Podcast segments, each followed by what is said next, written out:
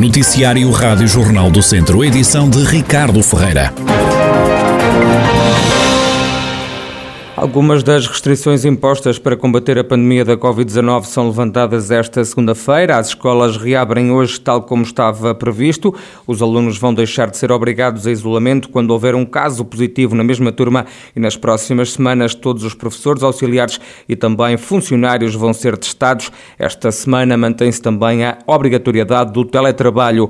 O alívio das medidas é sobretudo dirigido aos cidadãos que tenham recebido já a dose de reforço de uma vacina contra a Covid-19 há mais de 14 dias, que deixam de ser obrigados a apresentar testes negativos. Quem não tem essa dose de reforço precisa de apresentar teste negativo para visitas a lares de idosos ou para visitar doentes nos hospitais, bem como para ter acesso a grandes eventos e iniciativas sem lugares marcados ou em recintos improvisados e até a recintos desportivos.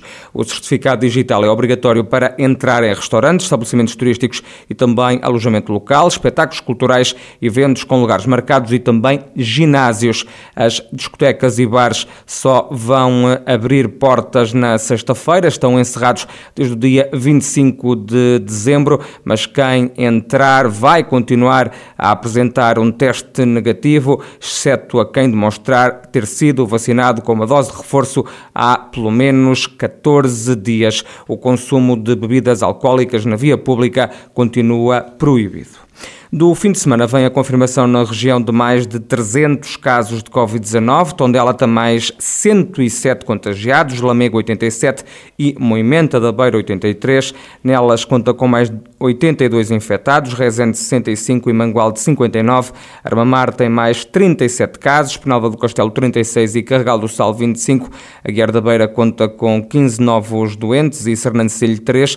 No total e desde março de 2020 já se registraram no distrito de Viseu pelo menos 42.599 casos positivos, 701 vítimas mortais e 30.924 recuperados. Só do fim de semana vem a notícia de mais três mortes com Covid-19 no Hospital de Viseu. Desde o início do ano já morreram na unidade hospitalar com o novo coronavírus quatro pessoas.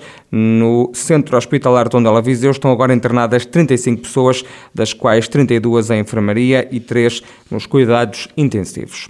Estão à beira da exaustão os delegados de saúde que trabalham na região. As unidades de saúde pública da zona centro do país estão à beira do colapso devido ao excesso de trabalho, também à duplicação dos casos de Covid-19. O alerta é feito pelo presidente da secção regional do Centro da Ordem dos Médicos, Carlos Cortes, que fala numa situação insustentável vários médicos de saúde pública, precisamente evidenciando esta situação de ruptura, de colapso que as unidades de saúde pública vivem desde o início da pandemia. Como nós sabemos, há falta de médicos e de profissionais de saúde na área da saúde pública no nosso país. Nós estamos a atravessar uma fase diferente. Uma fase diferente porque temos muito mais casos do que tínhamos há um ano atrás. Há um ano atrás, à volta de 16 mil casos. E eu penso que neste momento temos precisamente o dobro. Julgo que os números de hoje revelavam mais de 38 mil casos porque a estirpe eh, que está em predomínio à volta de 95%, enfim, das estirpes neste momento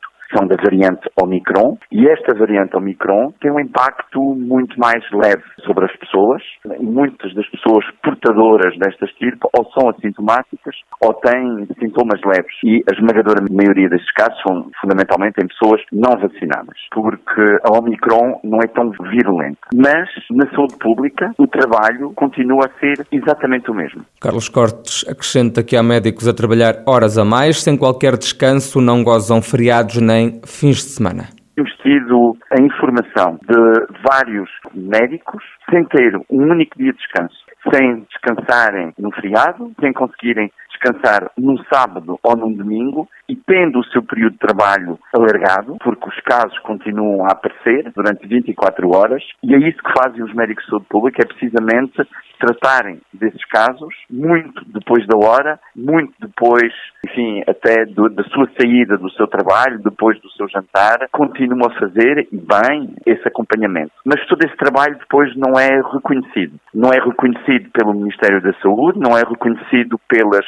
autoridades e esta especialidade de saúde pública, as unidades de saúde pública, têm sido muito desprezadas pelo poder político. E isso, somando a este enorme trabalho, muito meritório, faz que muitos desses médicos neste momento estejam exaustos e alguns deles até evidenciando aqui sinais muito claros de burnout.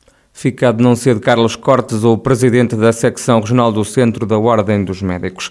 Fernando Ruas quer que o aeródromo de Viseu passe a ser gerido pela CIMA, a Comunidade Intermunicipal Viseu-Dom Lafões. O presidente do município viziense e também da CIM justifica esta medida. Que o aeródromo passe a ter âmbito supramunicipal tenha o âmbito da CIM. Toda a gente Um dos grandes eh, indicadores da CIM, que foi sempre apresentado como grande preocupação, está escrito, portanto, nem é uma decisão de agora, mas com a qual eu concordo, é que uma, uma, uma valência para alavancar a economia da CIM é o aeródromo.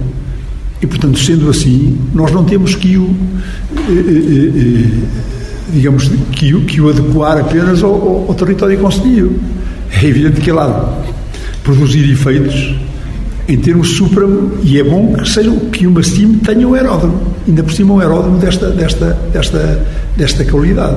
Eu não digo a manutenção, digo a manutenção, a exploração do aeródromo deve ser comunitário. E, e, e, os, e os, aquilo que se quer tirar do aeródromo também está a ser comunitário. Tem muito mais facilidade uma CIM em promover, por exemplo, o alargamento da pista do que uma Câmara. O autarca considera que o aeródromo pode ser uma excelente alavanca para o desenvolvimento da região, para potenciar o uso da infraestrutura. Fernando Ruas vai reunir com responsáveis da CIM do Douro e também da Serra da Estrela. Temos agendada já uma reunião com a CIM de, do Douro e com a CIM da, da Serra da Estrela, exatamente, entre outras coisas, para potenciar coisas que temos em comum. E o aeródromo é a chave disso. Porquê? Já viram que nós não aproveitamos, ou aproveitamos muito pouco, da proximidade com o Douro? Não aproveitamos quase nada. O passageiro que vem de avião para o Douro vai para o Porto, vai ao Douro, volta para o Porto. Como também não aproveitamos muito do aeródromo para o outro grande destino, que é a Serra da Estrela. Portanto, nós que somos a cidade melhor colocada entre o Douro e a Serra da Estrela, aproveitamos muito pouco deste. E as regiões, estas três cimos, também aproveitam aproveitam mais umas do que outras, mas podemos ter aqui um, uma situação de complementaridade. Os planos de Fernando Ruas para o aeródromo de Viseu. O Tondela e o Boa Vista empataram este fim de semana a um golo num jogo da 17ª jornada da Primeira Liga de Futebol, com os golos da partida a serem marcados nos 20 minutos finais. Salvador Agra colocou o Tondela em vantagem aos 71 minutos, mas o Boa Vista conseguiu o empate a 2 minutos dos 90. Com este resultado, a formação tondelense somou o primeiro empate na Primeira Liga, ocupa o 13º posto da tabela com 16 pontos.